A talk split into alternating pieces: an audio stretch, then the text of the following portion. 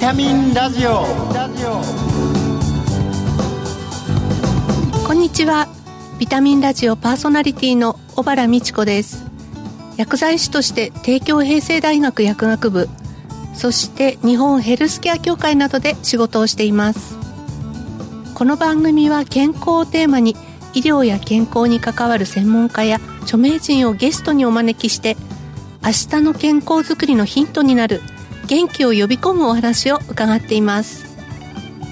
リスナーの皆様にとってビタミン剤になるような番組を目指してまいります。今月は俳優の市毛よしえさんをお迎えしてお送りします。そして番組の最後にはプレゼントをご用意しています。どうぞお楽しみに。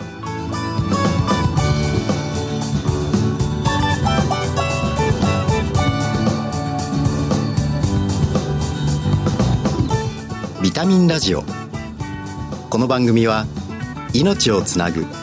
サラヤ株式会社の提供でお送りします。ビタミンラジオ。早速ゲストをご紹介いたします。俳優の市毛よしえさんです。よろしくお願いいたします。よろしくお願いします。まずは市毛さんのプロフィールをご紹介します、はい、1950年静岡県のご出身です文学座附属演劇研究所などを経て、1971年にドラマ、冬の花でデビューされ、1977年のドラマ、小さくとも命の花は、で一躍人気俳優になられました。そして登山では、アフリカ大陸最高峰キリマンジャロにも登頂。日本トレッキング協会理事を務めていらっしゃいます。そして環境保全の取り組みを助言する環境省の環境カウンセラーにも登録されています。著書に山なんて嫌いだったなどがあり、年末に新刊の発売も予定されています。今年12月12日には、市毛さん単独の朗読コンサート、音楽のある朗読会、あなたがいたから私の腰地吹雪が東京都渋谷区の欅ホールで開催されます。前売りチケットは明日11月4日からプレイガイドで一般発売されます。そして今月の特集テーマは健康長寿を目指そうです。1回目の今日は介護経験についてお送りいたします。あの、早速なんですが、はい、お母様の介護を13年近くなさったというふうに伺っています。はいあの、お母様が2004年に脳梗塞で倒れてからの介護のご経験など伺えたらと思います。はい。あの、まあ、2004年に突然、それまですごく元気だったんですけど、軽い脳梗塞を起こして、そこからまあ始まって約足掛け13年だったんですけど、その間に5回も6回も小さな脳梗塞ですけど繰り返して、その間にちょっと病院のベッドから落ちて大腿骨骨頭骨折してしまったりとか、何度もその、もうこれは最後なんじゃないかって思う危機があったんですけど、そのたんびに不死鳥のように蘇って、結果最終的には100近くまで海外も旅行するような、まあある意味最後まで生きることを諦めなかった親だったって感じなんですけれども、まあそれをまあ共にやりながら結局その都度その都度翻弄されて、どんどんどんどん介護度が深くなっていくので、だんだん離れられなくなってみたいな感じの、半分辛くもあり、半分、まあ、楽しくもありという非常に複雑な経験をいたしました。そうですね。あの、2004年にっていうことですと、はい、なかなかこの介護保険制度も結構大変でしたよね。そうなんです。スタート当時はすごく潤沢だったけれど、あっという間になんか尽きてしまって、私たちの頃はかなり厳しくなってからだったので 大変でした。はい、介護の負担を抱え込んでしまった時期なども終わりかと思うんですが、ああ、もうでもそれはやっぱり最初からすごく大変だったわけじゃないんですけど、最初やっぱりいろいろ生活の補助をしなくちゃならなくなっていきますから、だんだんだんだんその家事を私がやらなきゃいけないことが増えていって、それがもうもっとどんどん深くなっていくので、途中でやっぱり自分がおかしくなっていきましたね。自分で一人で頑張らなきゃみたいな、あの、とにかく大正生まれの母ですから、人が家に入るのはあんまり好まないってなって、あなたがやればいいじゃないみたいな感じになるので、私だって仕事があるんだからとか言いながら、でもやっていくっていう中で、最初その、具合悪くなって、そのゼロからもう一回立ち直る人をそばで支えるのは楽しかったんですね。私なんかリハビリとかで元気になっていく姿を見てるのが楽しくって、のめり込んでしまったんです。ででも、そしたら、その二人だけの世界でどんどんどんどん密度が濃くなっていくと、やっぱり一人ではとても支えきれなくなってって言って、途中でやっと気がついて介護保険制度とか、いろんな方の手を借りるようになって少しバランスが取れたんですけど、やっぱりそうしないとダメだったんだなっていうのは思いますけど、最初のうちはなんか変に楽しかったので、はい、介護にのめり込んでしまった。楽しかったっていうことと同時に、はいはい、こう大変だったこともあるんじゃないかと思うんですけど。大変は数えたらキリがないくらい大変でした。あ と本当にさあ出ようって言うとなんか事件が起きたりするので、はい、大体そうなんですよね。で、この事件が起きちゃったこの人をほったらかしてはいけないし、でも時間が迫るし。まずあの頃の一番悲惨だったのは、親にはご飯食べさせられても自分はご飯食べられないみたいな感じっていうことと、あとあの、いわゆる制度であるその介護保険制度と、私たちみたいに時間不規則な人間の仕事の時間帯とか本当に合わなくて、なかなか辛くて、で、お願いしてしまって、そしたら仕事が意外に早く終わっちゃって、もう帰れるんだけど、行くとなんかお互いに気詰まりなんですね。あの、来てくださってる方もなんだかこう仕事を監視されてるような気がするし、で、私は私で監視してるわけじゃないんだけど、でも帰っちゃうと私がやっちゃった方が早いからやってしまったりして、それも変だよなとかって思って、それで仕方なく早く終わっても家の周りをぐるぐる歩いて時間調整して、お帰りになったことを見計らって家に帰ったりとかしてました。大変でしたね。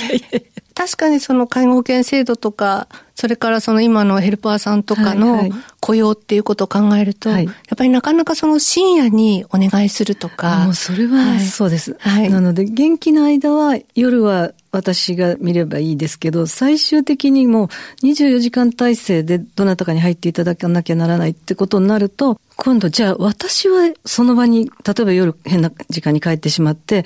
翌朝早い時間でも寝られるかってって言ったら寝られないってなると、それは本当に最終的にすごく悩んで、で、本当に最後の最後に、ずっとショートステイやなんかでお世話になってた特養で預かっていただくっていうのは本当最後の2ヶ月ぐらいだったんですけど、はい、それもなんか、どこまで生きているかがわからないから、後になってみると、あと2ヶ月ならうちで見てあげればよかったって思うんですけど、本当にね、いつ死ぬかなんて誰もわからないので、そういうこともなかなか判断が難しくて、辛かったですね。介護の世界っていうのは、どこまでやればいいのかっていうところの、はい。はい、あの、視点がないので、はい、あの、いろんな事情によって変わるので、はい。はい、難しいなっていうところはありますね。そうなんですよね。あの、本人の希望と家族の希望とっていうのが必ず一致するわけでもないし、事情もそれぞれだし、なので、うちでできたことがよその方にもできるはずってこともないので、はい、なかなか難しいと思います。なんかそんなご経験の中で、お薬の服用とかも結構大変だったんじゃないですか？これはもう本当に毎週金曜日になんかもう、あーっていうことがよくありました。土日のお薬が足りないっていう時に、で、月曜日になっても私が仕事でお薬取りに行けなかったりってなると、3日4日の分が足りなくなってしまうんですね。もうちょっと前に考えて、あの、余裕持ってお願いしておけばよかったとかっていうことを悩んだりとか、結構病院も対応してくださって、なるべく1ヶ月分出すようにするねとかって言ってくださっても、ええ、それでも忘れたりするので、もう、あっていうのはよくありました。あの、仕事と介護の両立について、はい、何かこんな風になったら、もう少し楽に介護ができたなとか、そういうことはありますか？ああ、そうですね。やっぱ仕事は途中でもうこれはもう無理だからやめようかなって思ったこともあるんですね。で、まあそういう知人も、あの友人も実際いて、その人たちには仕事は辞めちゃダメだよってずっと言ってたんですね。っていうのはその、そういう親を持ってる年代っていうのは、やっぱり自分もやや高齢者でその仕事の終わりの時間に差し掛かってるじゃないですか。はい、その時間で1年2年休んじゃったらあなたもう帰れる場所がなくなるから、ご家族を見送った後の自分の生活考えないとダメだよとかって散々言ってたんですけど、自分はやっぱりやめちゃおうかななんて思う時もあったんですけど、でもやっぱりそうなると本当に自分の立てる場所がなくなるなっていうことをすごく感じたので、それはやっぱり少し冷たいかもしれないけど、母は母、自分は自分って考えて、いなくなった時の自分の生活をとにかく第一に考えようっっていうふうに途中からシフトしていって、で、それで良かったなと思います。あの逆に楽しかった思い出っていうのもありますか？最後まで楽しむことを諦めない母だったので、はい、それはすごいなって思いますし、そういうふうに生きてくれたもんですから、見送った後が悲しくなかったんです。あれだけ好き放題生きたんだから、まあいいかって、あの、出来の悪い娘で十分じゃなかったけど、でも、あなた楽しいんだよねっていう感じで終われたのはすごくありがたかったですね。で、それをやっぱりあの、行きたいところとかやりたいこととかっていうのを諦めてないことがわかるので、まあ、それは推察してよねっていうなんか無言の圧があったのは、ちょっと口で言ってよねってすごく思ったんですけど、でも旅行に行きたいとか、で、そういう可能性がどんどんどんどん減らされていくんですけど、日々のお散歩とか、窓越しに外が見えて、明かりが見えても、表に連れ出すことが全然違う。だからお散歩って言っても、車椅子になっていたら運動にもならないじゃないって思いながらも連れていくと、しゃっきりしますし、それから匂いを嗅いだり、あの、お花をちらっとでも見たりとか、日の光を感じたり、あと、お子さんの声を聞いたりとかってすると、はい、ものすごく元気になって、その日のご飯をちゃんと食べてくれるので、で、そのわずかな楽しみでもそこから絶対楽しみを見つけ出して、それを手放さないみたいな姿を見せてもらったので、やっぱりその好奇心旺盛で最後まで楽しむのを諦めないのが秘訣かなって思ったんです。私たちがこれから生きていく上でも、はい、すごいこう羅針盤になるというか、はい、そんな気がしますよね、はい、それは本当にそういう姿を見せてくれたので、老いていく覚悟みたいなのを見せてもらった気がして、母はあの、そんな覚悟じゃなくて本当に楽しんで、もう自分の楽しいことをとにかく追求して、それは見てる側も与えてあげたいって思うので、できるだけその推測をしてでも、そういうことをあの、与え続けられる環境を作ろうっていうことで、だからあの、まあ、私を支えてくれた人たちも、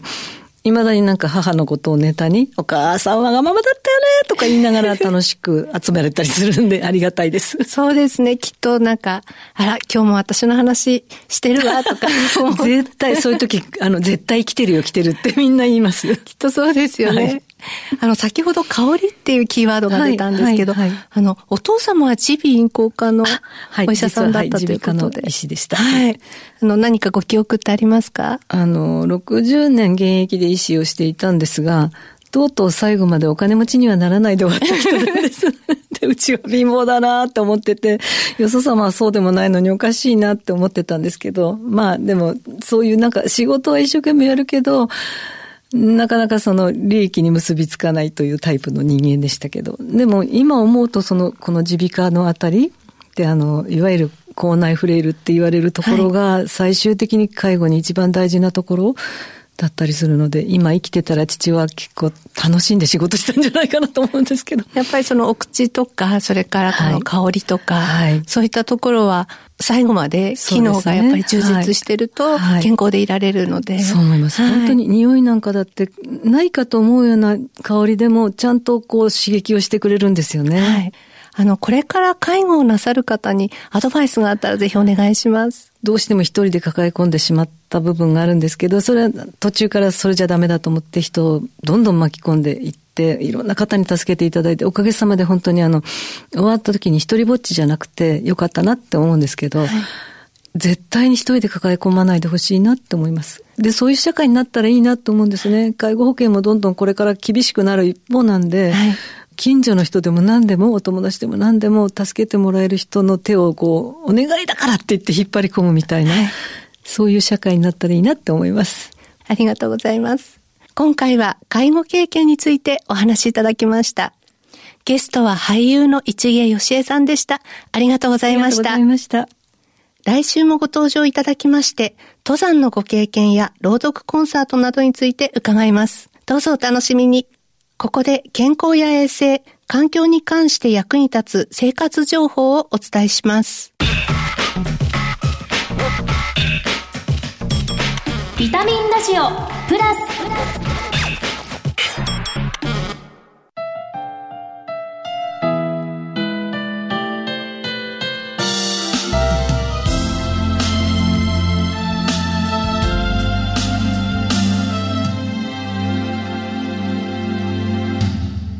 こんにちは。ラジオ日経アナウンサーの藤原奈々香です。いよいよ本格的な寒さとなってきましたが、感染対策はもちろんのこと、乾燥対策は万全でしょうか11月12日は皮膚の日です。皮膚科の臨床医たちが作る日本臨床皮膚科医会によって制定されました。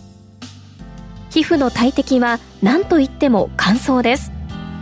乾燥は皮膚がカサカサになってしまうだけではなく、肌の水分と油分のバランスが取れていないとバリア機能が正常に働きません。そのため保湿が不十分で肌が乾燥するとバリア機能が低下してしまいます。それによって紫外線などの外的刺激を受けやすくなりメラニンが過剰生成されるなど肌トラブルを招いてしまう可能性が高まるのです。メイクのノリが悪くなったり頬を吹いたりと見た目に影響を及ぼすこともあります。さらに悪化するとかゆみや赤みが出るなど多くの方を悩ませます。いい皮膚は一日にしてならず日々の継続的な保湿ケアが大切です。サラヤでは乾燥する季節におすすめのヤシの実キッチンハンドクリームを販売しています。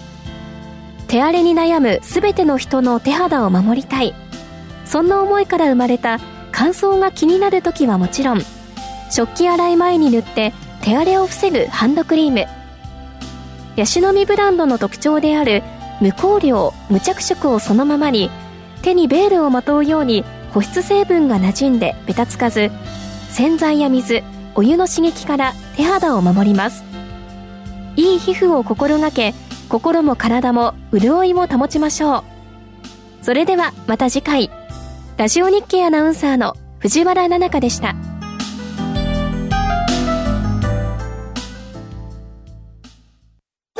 あなたの知らない皿や、衛星の皿や、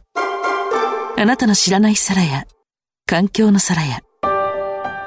あなたの知らない皿や、健康の皿や、みんなのため、地球のため、日本で、世界であんな場所でこんな場所であなたもきっと出会っているはず。あなたの暮らしにそっと命をつなぐサラヤビタミンラジオ。ガラスの中で日を浴びるより外に連れ出して環境を変えるということが大事っていうなんかそういう具体的なお話がとっても印象に残りました。ここで番組から今月のプレゼントのご紹介です。手肌と地球に優しいヤシの実洗剤とカロリーゼロの自然派甘味料ラカント S そして新感覚の手指消毒ローションアルソフトの3点セットです。抽選で5名様に差し上げます。締め切りは11月20日です。ご希望の方は番組のサイトからご応募いただけます。お聞きのビタミンラジオ本放送時間は金曜夕方5時20分から。再放送は明日の夕方5時40分からです。